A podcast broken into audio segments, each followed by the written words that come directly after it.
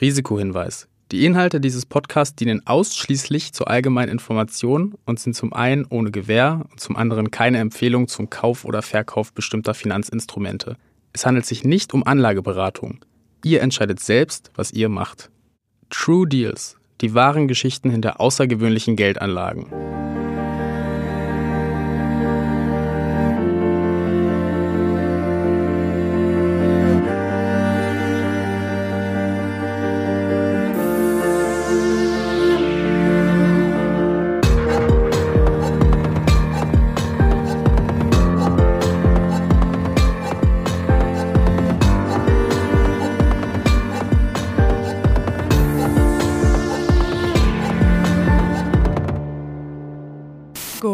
Verspricht Lieferungen des täglichen Bedarfs in 10 Minuten durch ein dichtes Netz an Lagerhäusern und RadkurierInnen.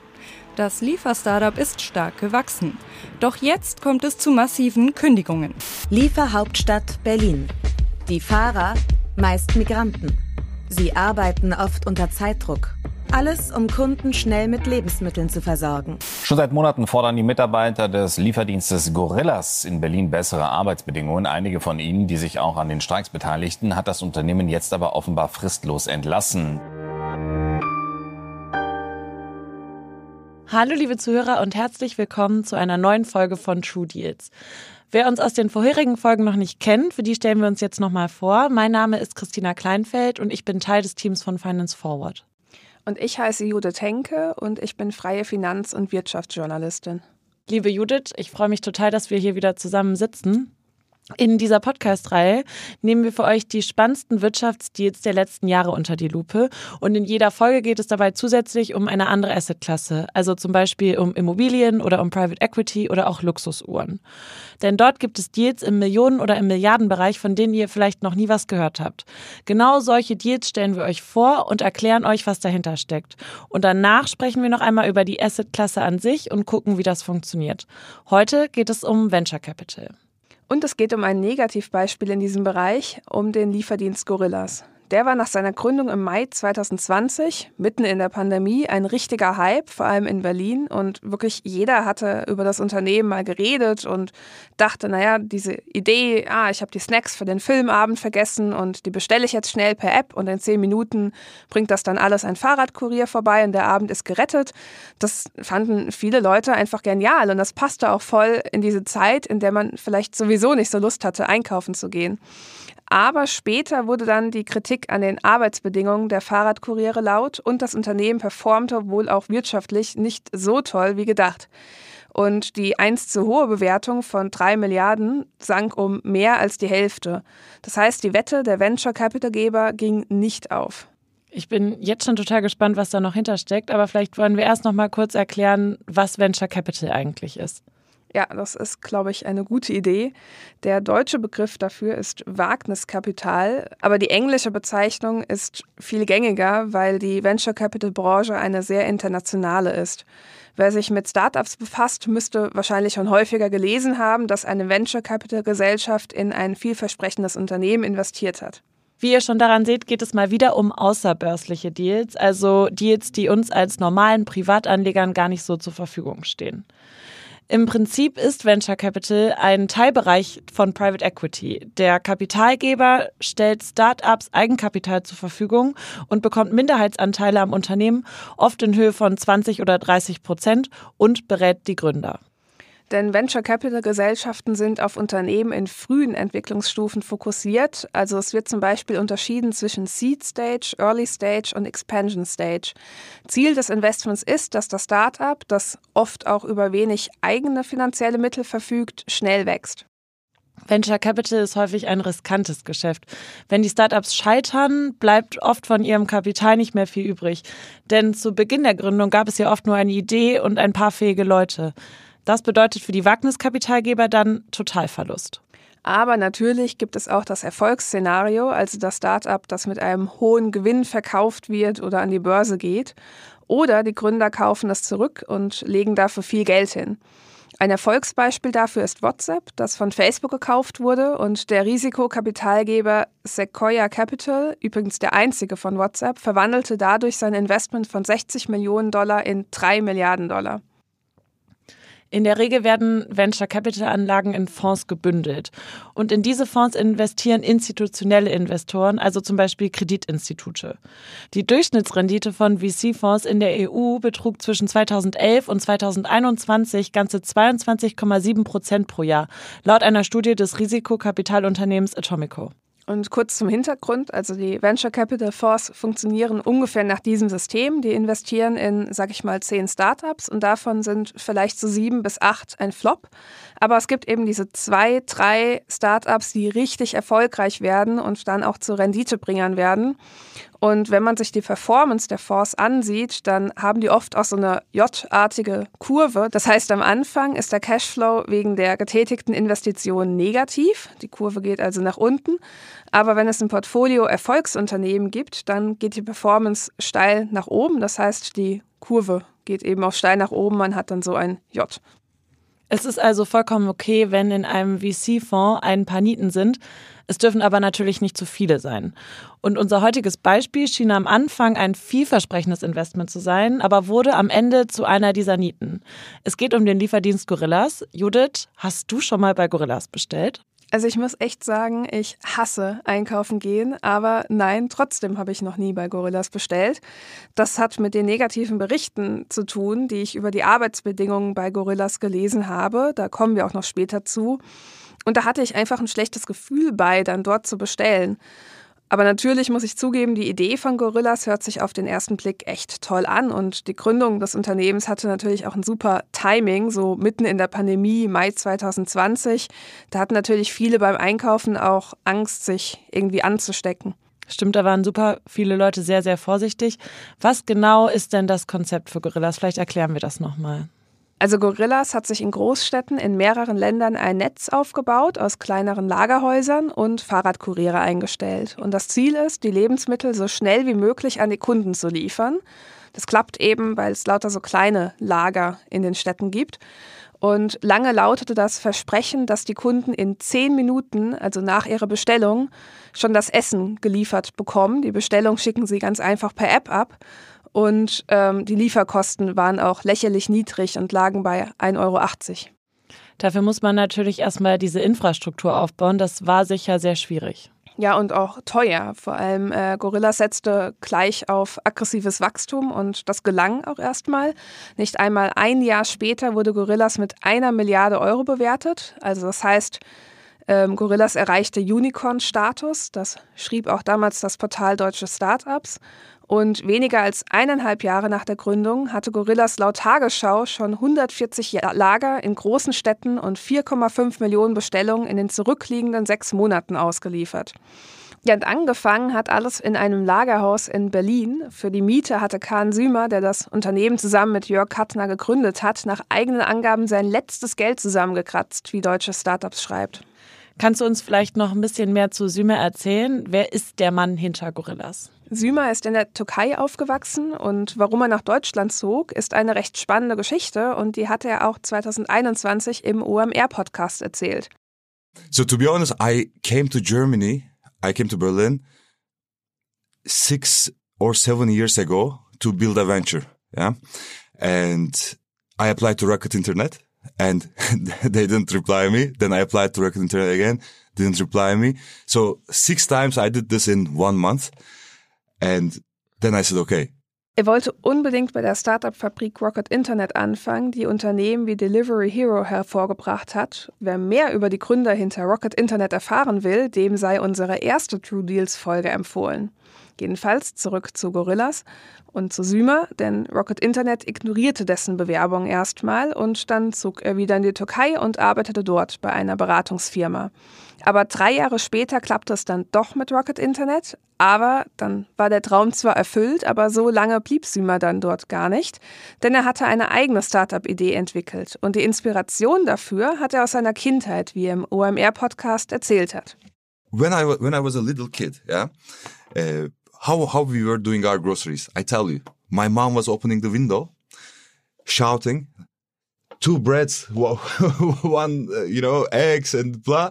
And then the kiosk, the kiosk in front of us, they were just bringing the products. My mom was um, releasing one basket from the window and it was 10 minutes.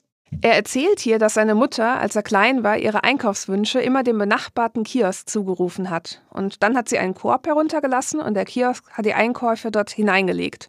Und das hat nicht mal zehn Minuten gedauert. Lustige Geschichte, klingt irgendwie fast filmreif. Ja, und es wird noch besser. It was windy and this five euro bill out of nowhere, it just stick to my leg and stayed there for, you know, like one second or so.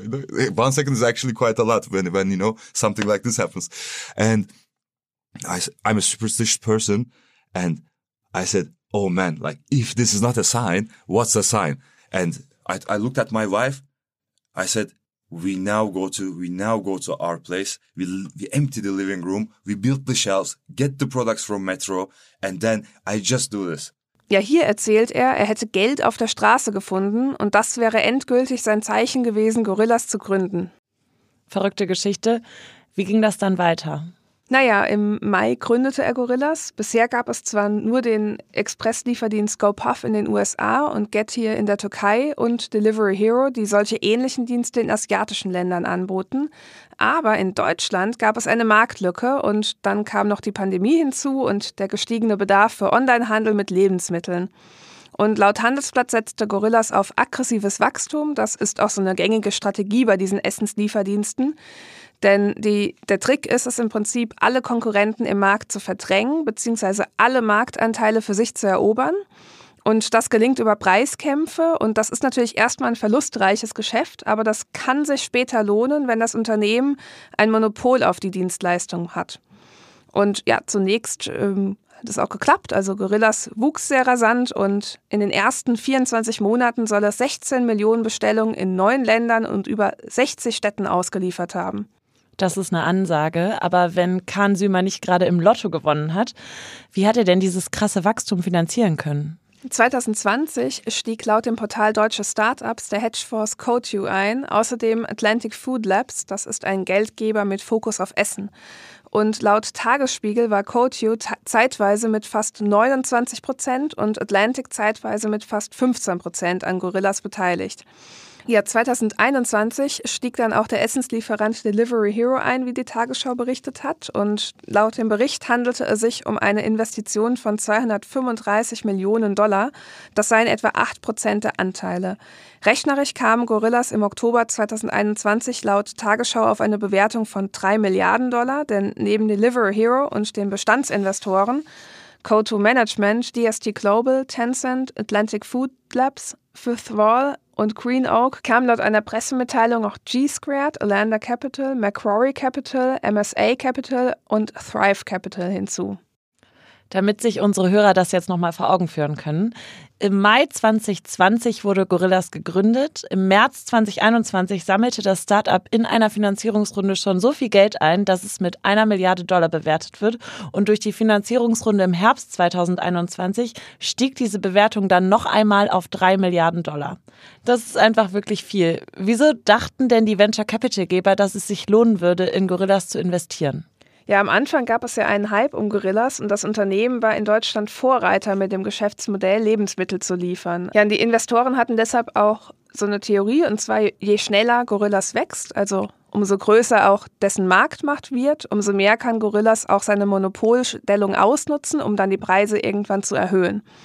Ja, und irgendwann hätte Gorillas dann vielleicht das Geld gehabt, um in die Automatisierung zu investieren. Dann hätten zum Beispiel in den Warenlagern Roboter die Aufgaben von Menschen übernehmen können. Und das hätte natürlich auch nochmal langfristig Kosten gespart. Aber zu diesem Punkt kam Gorillas gar nicht, denn ganz plötzlich verschlechterte sich das Image des Unternehmens. Ich glaube, da sollten wir jetzt nochmal drauf gucken, was da eigentlich passiert ist. Also offenbar waren die Beschäftigten mit ihrer Situation überhaupt nicht zufrieden. Es gibt eine Gruppe von Riders, so heißen die Fahrradkuriere bei Gorillas, die sich zum sogenannten Gorillas Workers Collective zusammengeschlossen haben. Und die forderten laut Berichten von Tagesspiegel eine bessere und rechtzeitige Bezahlung, bessere Ausstattung, also zum Beispiel was die Fahrräder angeht, und mehr Arbeitsschutz, etwa bei einem Unfall. Das sind ja eigentlich recht machbare Forderungen, oder nicht? Ja, könnte man meinen, aber laut Tagesspiegel bekamen sie diese offenbar nicht erfüllt und irgendwann entschieden sie sich zu einem wilden Streik. Okay, stopp. Was ist ein wilder Streik? Ich habe da auch selbst nachschauen müssen. Das sind spontane Arbeitsniederlegungen. Also in Deutschland darf ausschließlich eine Gewerkschaft zum Streik aufrufen. Und wer an einem wilden Streik teilnimmt, der riskiert eine Abmahnung oder sogar die Kündigung. Gorillas hat sich laut Tagesschau zu letzterem entschieden und gut zwei Dutzend Fahrer entlassen. Das ist natürlich heftig. Wie hat die Öffentlichkeit dann darauf reagiert? Also Verdi hat darauf reagiert und nannte das eine Sauerei, auch wenn natürlich Gorillas arbeitsrechtlich die besseren Karten habe. Verdi hat dann auch erneut die Arbeitsbedingungen bei Gorillas kritisiert. Die Frage nach der Arbeitsausstattung sei ungeklärt, etwa ob die Fahrer ihre eigenen Räder und Handys nutzen müssen oder ob sie bei einem Unfall versichert seien. Und außerdem seien nur wenige Mitarbeiter gewerkschaftlich organisiert. Und eine Fahrerin sagte auch gegenüber Deutschlandfunk, dass die Rider oft Rucksäcke mit mehr als 10 Kilo Gewicht herumtragen müssten. Das klingt tatsächlich wirklich einfach nicht gut. Hatten die Mitarbeiter denn wenigstens einen Betriebsrat? Erst recht spät, nämlich Ende November 2021 und davor soll laut Verdi Gorillas auch versucht haben, diese Gründung zu unterbinden. Gorillas habe die Wahl des Betriebsrats per Arbeitsgericht unterbinden lassen wollen und begründet wurde das wohl mit formalen Mängeln in der Vorbereitung. Aber das Arbeitsgericht entschied zugunsten der Mitarbeiter. Kein sonderlich rühmliches Bild, was hier entstanden ist. Ja, und das wird auch immer peinlicher. Im Sommer 2021, also während dieser wilden Streiks, hat sich laut Tagesspiegel sogar der damalige Bundesarbeitsminister Hubertus Heil mit den Beschäftigten getroffen. Das heißt, der Skandal ging einfach bis zur Regierungsebene. Und ja, bis dahin hatte Gorillas ja so einen coolen Ruf und der bröckelte dann eben immer weiter zusammen. Und ich erinnere eben auch mal an das, was ich am Anfang gesagt habe. Ich kaufe echt nicht gerne in Supermärkten ein, allein schon, weil man an der Kasse immer in Hektik ausbricht und gefühlt alles auf einmal in die Tüte packen muss. Aber trotzdem habe ich nicht bei Gorillas bestellt, weil mich eben das, was ich über das Unternehmen gelesen habe, über die Arbeitsbedingungen, total abgeschreckt hat. Ich kann mir sehr gut vorstellen, dass viele Kunden danach erstmal davon abgesehen haben, bei Gorillas zu bestellen. Das muss doch sicher auch Gorillas beschäftigt haben. Wie hat das Startup denn auf die Vorwürfe reagiert? Also ich habe die Pressestelle von Gorillas ähm, angeschrieben und in einer Mail konkrete Fragen zu den Vorkommnissen von damals nochmal gestellt. Aber ich erhielt keine konkreten Antworten, sondern wurde nur auf zwei Mitteilungen verwiesen, die das Unternehmen 2021 bereits veröffentlicht hat. In der ersten ist von einem Aktionsplan die Rede, den Gorillas entwickelt hat, um die Arbeitsbedingungen und die Sicherheit der Rider zu verbessern. Und da ist die Rede von einem neuen Schichttool, mit dem eine genaue Arbeitszeiterfassung möglich ist und von mehreren Lösungen, die vermeiden sollen, dass die Rider zu schwer tragen. Und in der zweiten Mitteilung verkündet Gorillas weitere Maßnahmen, zum Beispiel eine Testphase für ein Bonussystem, um die harte Arbeit der Lieferanten eben besser zu entlohnen. Außerdem hätten sie nun E-Bikes bestellt und die Ausrüstung der Fahrer, darunter winterfeste Kleidung, aktualisiert. Aber darauf hätten sie ja vor dem ganzen Shitstorm schon mal kommen können. Die Beschäftigten-Situation und der dadurch erlittene Rufschaden war ja nicht der einzige Grund, warum die Erfolgsgeschichte von Gorillas sich dann langsam dem Ende zuneigt, oder? Nee, daran ist auch das schlechte Marktumfeld schuld. Die hohe Inflation und dann der Angriffskrieg Russlands auf die Ukraine sorgten letztes Jahr, also 2022, für eine Wirtschaftskrise, wie wir alle wissen. Und ja, da werden Investoren natürlich vorsichtig, vor allem wenn es um Investments in Lieferdienste geht, die hohe Verluste in Kauf nehmen, um aggressiv zu wachsen. Und außerdem sind die Lebenshaltungskosten gestiegen. Und ich meine, da überlegen sich auch die Verbraucher zweimal, ob sie wirklich Lebensmittel bestellen wollen oder nach den Angeboten in den Discountern schauen. Hatte denn nur Gorillas im Marktumfeld Probleme? Nein, nein, auch die Wettbewerber. Und genau das ist das richtige Stichwort, denn mittlerweile wurde auch die Konkurrenz rund um Gorillas härter. Zum Beispiel Flink, Laut einem Bericht, der im Oktober 2022 im Manager-Magazin erschien, soll Flink Gorillas schon vor rund einem Jahr die Marktführerschaft abgenommen haben. Demnach soll Gorillas nur noch ein Fünftel des Umsatzes von Flink machen. Das heißt, dieses schnell wachsen und Monopolist werden Konzept, auf das die Venture Capital Geber gesetzt haben, ging so nicht auf. Wenn wir jetzt schon beim Thema Zahlen sind. Wurden bei Gorillas die Zahlen irgendwann schwarz? Nein, die blieben rot. Zumindest hat das Panorama im ersten, letzten Sommer berichtet. Im Juli machte Gorillas demnach bei einer Durchschnittsbestellung von 27,20 Euro nach Abzügen aller operativen Kosten ein Minus von 5,30 Euro. Und da sind nicht mal die Zusatzkosten, also zum Beispiel für Marketing, eingerechnet. Und im September 2021 soll Sümer laut dem Bericht auch gesagt haben, dass jede Bestellung von 25 Euro ein Minus von ganzen 25 Euro bedeute. Naja, im Vergleich dazu hat sich Gorillas zumindest laut Panorama ja ein bisschen verbessert. Ja, also das stimmt, immerhin. Panorama hat auch mit einem Investor gesprochen, Philipp Klöckner, und der spricht davon, dass sich die Stimmung unter den Investoren gewandelt hat. Ja, und hören wir mal, was er sagt. Für Gorillas heißt das, dass auf einmal das, das Investorensentiment von äh, lasst uns um jeden Preis wachsen zu wir müssen auch langsam mal zeigen, dass das mittelfristig profitabel werden kann, äh, geändert wurde. Wie reagierte Gorillas denn dann auf die veränderte Stimmung unter den Investoren? mit Sparmaßnahmen. Also laut Tagesschau entließ das Startup etwa 300 Beschäftigte, also etwa die Hälfte aller Mitarbeiter in der Verwaltung und außerdem zog sich Gorillas aus einigen Märkten zurück. Aus welchen? Also zum Beispiel aus Belgien. In der Hauptstadt Brüssel kamen nämlich gegen Ende laut dem Magazin Riot nur noch so 80 bis 90 Bestellungen am Tag rein und das ist natürlich nicht so toll und genauso mau sah es wohl auch in Spanien aus und auch aus Italien zog sich Gorillas zurück. Aber in die schwarzen Zahlen kam Gorillas deswegen trotzdem noch nicht. Leider nein. Laut dem Panoramabericht sind die Verluste von 52 Millionen Euro zum Beginn des Jahres 2022 auf rund 25 Millionen Euro im Juli gesunken. Aber trotzdem, die Bewertung des einst mit 3 Milliarden Euro bewerteten Unternehmens sank. Woher weißt du das? Gab es noch mehr Finanzierungsrunden? Nein, tatsächlich wurde Gorillas übernommen vom Konkurrenten Getir. Das war im Dezember 2022 und damals berichtete die Financial Times, dass das zusammengewachsene Unternehmen mit 10 Milliarden Dollar bewertet wird.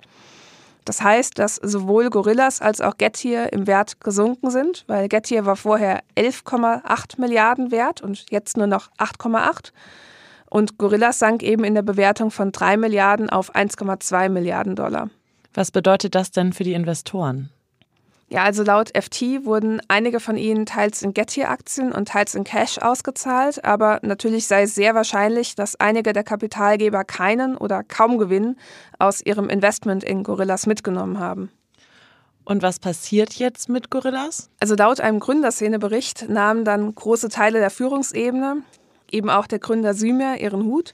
Und die Frage, unter welche Marke das Deutschlandgeschäft laufen soll, sei noch ungeklärt. Schließlich sei Gorillas ja immer noch trotz der ganzen Skandale eine starke Marke. Getir sei derzeit in sieben deutschen Städten und Gorillas in 20 deutschen Städten vertreten. Und wenn sich Lagerhäuser nebeneinander befinden würden, würde eines davon geschlossen werden. Was bleibt denn dann noch übrig? Ich würde sagen, der Eindruck bleibt übrig, dass gerade in der Pandemie bestimmte Geschäftsmodelle total gehypt wurden und im Nachhinein haben die sich eben gar nicht mehr als so nachhaltig herausgestellt.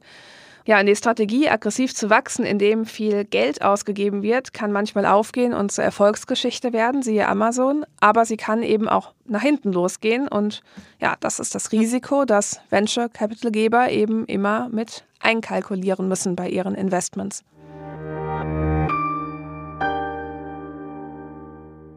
So, ich spreche jetzt nochmal mit Daniel Schecks. Er arbeitet im Investment-Team von Family Office von VIA im Bereich Venture Capital und Private Equity. Hallo Daniel, schön, dass du dir Zeit genommen hast. Vielen Dank, freut mich. Jetzt wollen wir noch mal ein bisschen mehr über die Backgrounds vom Case Gorillas sprechen, über den Judith und ich vorhin ja schon geredet hatten. Ähm, mit Gorillas verbinden viele Leute den Beginn der Superfunding-Runden in Europa und vor allem ja in Deutschland mit Runden von weit über 200 Millionen Euro. Wie kam das denn überhaupt zustande, dass so große Runden geraced wurden und wo kam das ganze Geld dafür her? Ja, also es ist wahnsinnig viel Geld in den VC-Markt geflossen. Also zum einen trieben die niedrigen Zinsen über Jahre hinweg Anleger nicht nur in Aktien, sondern eben auch in alternative Anlageklassen wie Private Equity und Venture Capital. Zum anderen äh, haben die hohen Renditen der Anlageklasse immer mehr Anleger angezogen institutionelle als auch private Investoren. Und VCs konnten dadurch in den letzten Jahren ja, immer größere Fonds raisen und es sind auch viele neue VCs äh, eigentlich überall aus dem Boden geschossen, also an den Markt gegangen. Und dadurch war und ist ähm, sehr viel Geld im Spiel. Ähm, das VC-Ökosystem ist auch einfach reifer geworden. Wenn man das mal irgendwie mit Zahlen untermauern möchte, also 2021 beispielsweise, ähm, ist, der, ist der Markt am meisten heiß gelaufen. Und in den USA, dem weitaus größten VC-Markt. Wenn ich mir äh, dort ansehe, okay, was wurde 2021 geraced, und was wurde 2012 geraced von VCs, also zehn Jahre Unterschied, dann sehe ich, dass dort knapp fünfmal so viel geraced wurde im Jahr 2021. Ähm, und wenn man sich diesen Trend über fünf statt zehn Jahre ansieht, also 2017 zu 2021, dann ist es in den USA über dreimal so viel und in Europa mehr als doppelt so viel. Es zeigt einfach, was VC für einen Zulauf an Kapital hatte.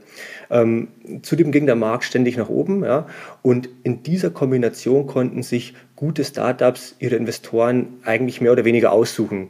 Und der Kampf um die besten Startups gab, wie sie es dann meistens kaum Zeit, äh, eine längere, tiefgehende Due Diligence, also Prüfung des Startups zu machen.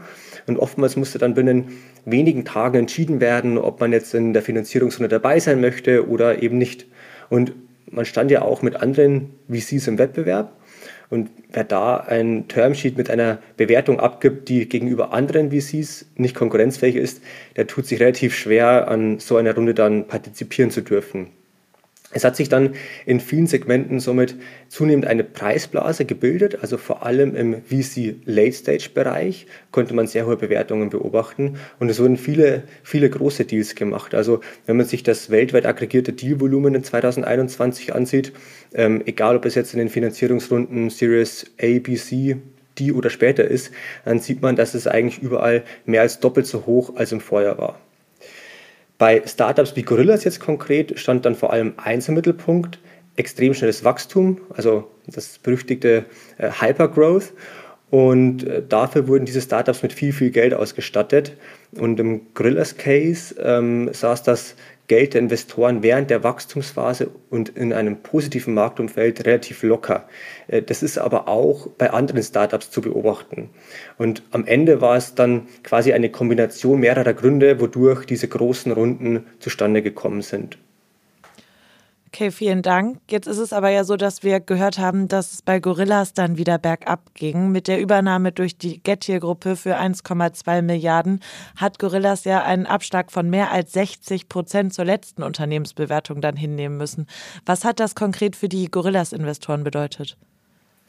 Ja, das ist natürlich ein deutlicher Abschlag im Vergleich zur Höchstbewertung im Herbst 2021 ähm, ist aber immer noch ein Unicorn. Aber nein, also die Übernahme steht bildlich eigentlich schon irgendwie dafür, dass bei solchen Geschäftsmodellen nur wenige überleben können. Also nach dem Motto, der Winner takes it all.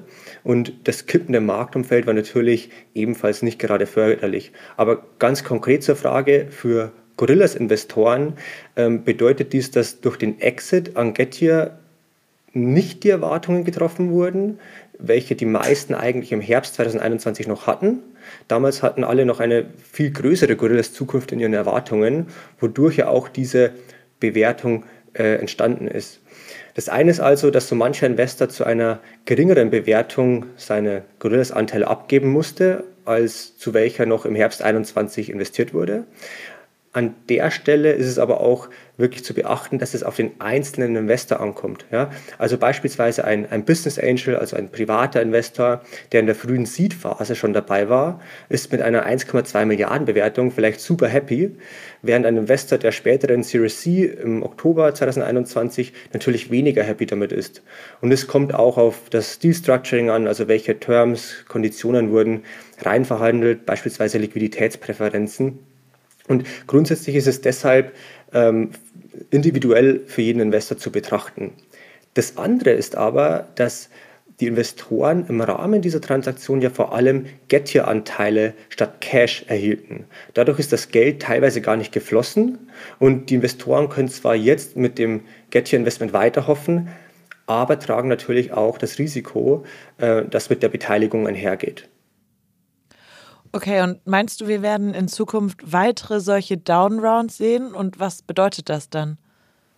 Ja, also Downrounds spiegeln ja die ähm, geringere Unternehmensbewertung einer neuen Finanzierungsrunde im Vergleich zur Bewertung der vorherigen Finanzierungsrunde wieder. Und wir erwarten durchaus, äh, dass wir in Zukunft weitere Downrounds sehen werden, speziell eben im Late-Stage-Bereich. Ähm, und die Anzahl der Mega-Finanzierungsrunden ist ja bereits deutlich zurückgegangen. Wir haben aktuell längere Fundraising-Prozesse. Äh, die Investitionsentscheidungen von Investoren haben sich verlangsamt. Also grundsätzlich werden dieses und nächstes Jahr sicherlich eine Challenge für Startups in Sachen Fundraising, also um neues Kapital einzusammeln. Aber um den Hintergrund vielleicht nochmal zu verdeutlichen. Es gab letztes Jahr ein riesiges Expectation Gap zwischen Gründern und Investoren, speziell eben im VC-Late-Stage-Bereich. Das heißt, Gründer wollten Finanzierungsrunden wie in 2021 machen, VCs jedoch nicht. Vor allem wollten diese die hohen Bewertungen nicht mehr akzeptieren. Und damit hängt dann auch äh, das unterschiedliche Interesse zwischen altem und neuem Geld zusammen. Also bereits investierte Investoren, also das alte Geld, ist an weiter hohen Bewertungen interessiert. Neue Investoren hingegen, beziehungsweise neues Geld, präferiert natürlich geringere Einstiegsbewertungen. Jetzt gab es aber auch viele Startups, die zum Beispiel 2021 geraced haben und letztes Jahr gar nicht raisen mussten. Viele müssen jetzt dieses und nächstes Jahr wieder ins Fundraising gehen. Also wir werden dort auch wieder mehr sehen. Und viele Gründer sind jetzt mittlerweile aber in der neuen Realität angekommen und die Expectation Gap wurde bereits kleiner und wird sich weiter schließen. Und daher werden wir eben weitere, weitere Down Rounds und Flat Rounds sehen. Einige werden auch gar kein Kapital mehr bekommen. Und nur die besten Unternehmen werden zu Up-Rounds, also zu höheren Bewertungen, Kapital einsammeln können.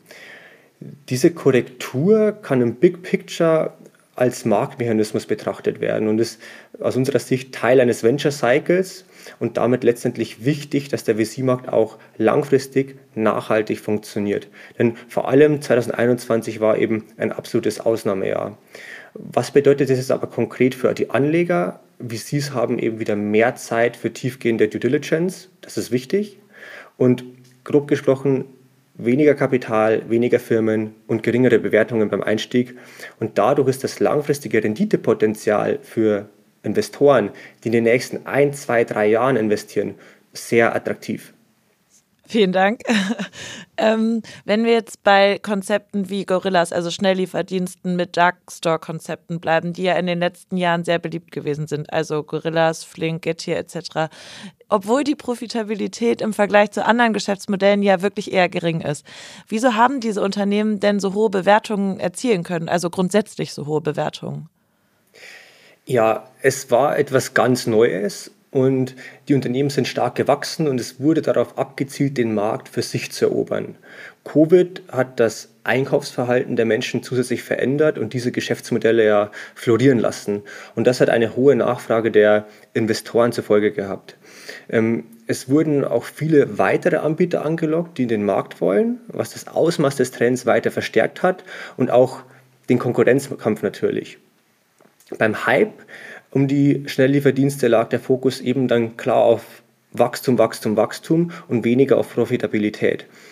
Ähnlich ist es ja auch bei den E-Scooter-Anbietern. Also beides sind Konzepte, die grundsätzlich extrem viel Geld für, für Wachstum benötigen und eben diese Winner-Takes-it-all-Märkte sind, zumindest überregional gesprochen.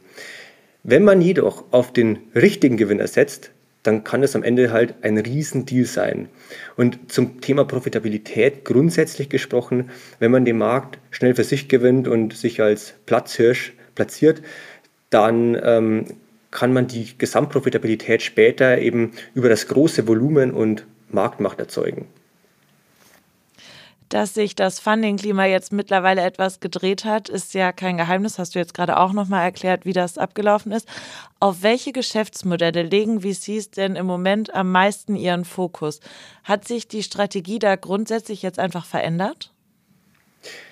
Also bisher lag der Fokus, wie vorhin angesprochen, auf extrem schnellem Wachstum. Jetzt wurde allerdings erkannt, dass es nicht Wachstum um jeden Preis sein darf.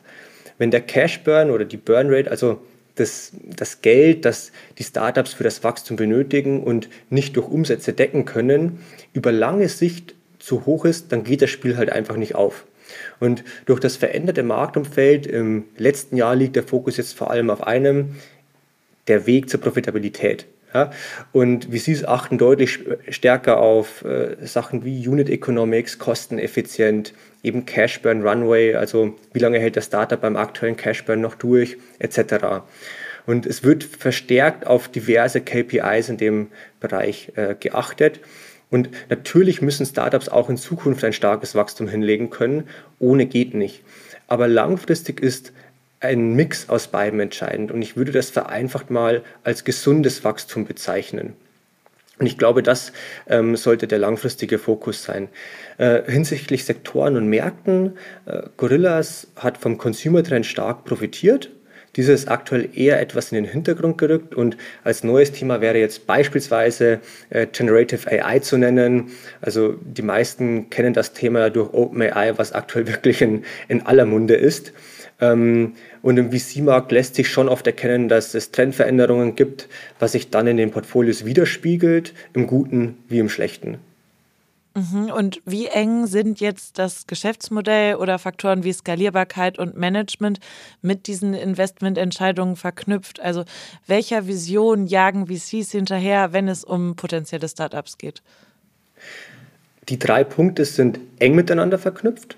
Also ein Startup kann ja nur erfolgreich werden, wenn ein vielversprechendes Geschäftsmodell vom richtigen Team umgesetzt wird und die Skalierbarkeit spielt in der Startup- und VC-Szene eine absolut essentielle Rolle, denn nur so lässt sich dann das notwendige Wachstum erzeugen. Also eine Kombination der drei Punkte ist genau das, wonach VCs suchen. Auch wenn es diese Startups natürlich jetzt nicht wie Sander mehr gibt. Ähm, wonach suchen VCs meist hinsichtlich Renditepotenzial, vor allem jetzt erstmal gesprochen für das Early Stage VC-Segment.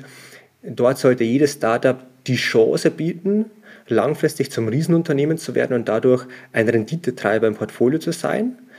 Denn Venture Capital folgt in aller Regel dem sogenannten Power Law, also grob gesagt, wenige Startups ähm, sind für den absoluten Bärenanteil der Renditen verantwortlich, während ein großer Teil des Portfolios nur geringe Renditen, Teilverluste bzw. Totalabschreiber sind.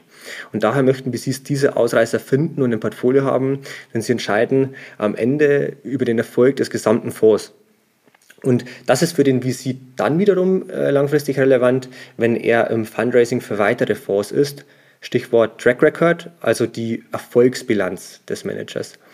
Im VC Late Stage Bereich möchte man möglichst wenige Abschreiber haben und setzt auf mehrere gute Renditetreiber, äh, wenn auch oftmals nicht mehr die plus 10x äh, Exits.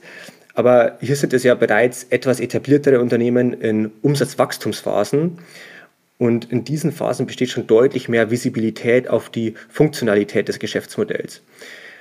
Natürlich birgt auch das noch Risiken. Also auch das lasse ich jetzt wieder am Gorillas Case festhalten. Äh, das Startup wuchs sehr schnell von der Early-Stage-Phase in die VC-Growth-Phase, aber das Rendite-Risikoprofil ist hier über den gesamten Fonds gesehen dann bereits ein anderes als im Early-Stage-Bereich. Im Early-Stage-Bereich muss ein Fonds dann noch breiter diversifizieren, um das Gesamtrisiko zu senken. Okay, vielen Dank. Wenn wir jetzt ein Fazit aus dem Case Gorillas ziehen wollen, was können wir daraus lernen und was würdest du unseren Hörern vielleicht noch auf den Weg mitgeben wollen? Ich versuche es mal in zwei bis drei Punkten. Also das erste wäre mal, nicht alles, was temporär wie das nächste große Ding aussieht, wird es am Ende auch. Vor allem nicht in Zeiten von, von starken Hypes. Und das kann auch in Blasenbildungen enden, das ist aber eher marktübergreifend gesprochen. Hm, Direktinvestments bergen zudem ein höheres Risiko als Investments in Fonds. So oder so müssen Anleger aber eine strikte Investmentdisziplin haben. Das andere wäre, Venture Capital gehört in fast jedes Portfolio und bildet einen wichtigen Baustein innerhalb des Alternative Investment Anteils. Der VC-Markt hat einfach grundsätzlich höhere Verlustraten, aber dafür eben auch ein deutlich höheres Renditepotenzial. Und es geht daher darum, ein VC-Portfolio aufzubauen, welches die Chance auf eine hohe Rendite bei gleichzeitig bestmöglicher Reduktion des Gesamtrisikos vereint. Investoren sollten dafür vor allem keine Klumpenrisiken eingehen, also nicht alles auf ein Pferd oder einige wenige Pferde setzen und stattdessen über Strategien, Finanzierungsstufen, Sektoren, Regionen, VC-Manager und hunderte darunter liegender Startups hinweg breit diversifizieren. Und abschließend vielleicht das europäische Tech-Ökosystem ist im Vergleich zu den Staaten zwar noch relativ jung, aber es hat sich schnell entwickelt. VC und Growth Force verfügen über mehr als 80 Milliarden Dollar Dry Powder, also noch investierbares Kapital. Äh, wir haben alleine hier ca. 160.000 Startups und es arbeiten mehr als zweieinhalb Millionen Menschen für diese Startups. Und im Vergleich sind diese zu früher ähm, deutlich erfahrener, deutlich besser vernetzt und haben ein viel ausgeprägteres Skillset. Auch künftig werden wir neue, vielversprechende Startups sehen und deshalb sind wir für die Anlageklasse Venture Capital langfristig positiv gestimmt und freuen uns auch in Zukunft weiterhin mit Top-VC-Fonds gemeinsam zu investieren. Danke dir, dann sollten wir das vielleicht alle auf dem Schirm behalten und da weiter die Augen offen halten. Vielen Dank.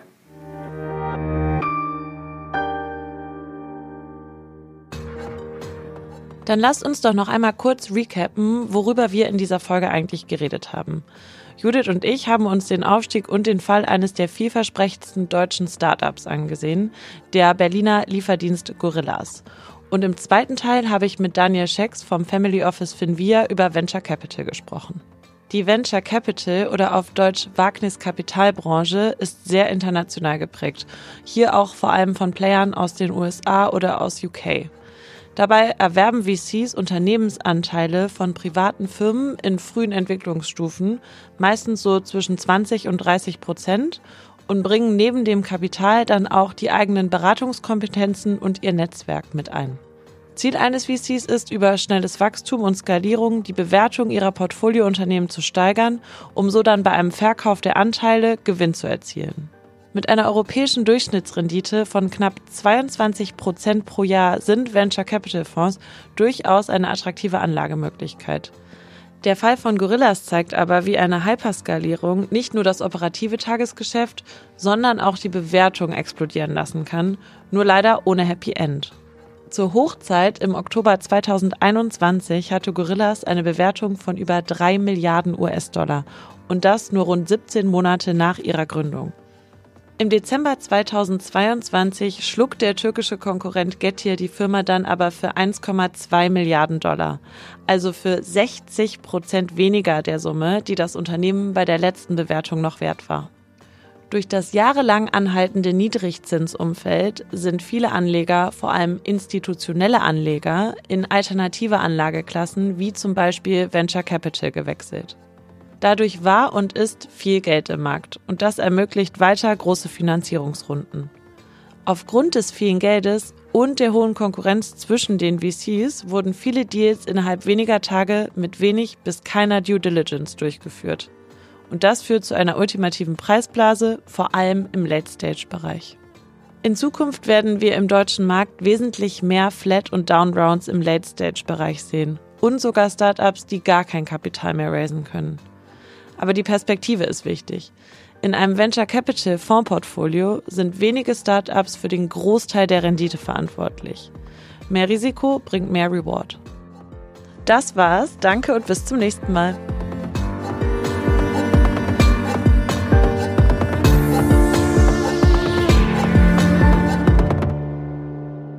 Dieser Podcast ist eine Produktion von Podstars bei OMR und Finance Forward und wird präsentiert von Finvia.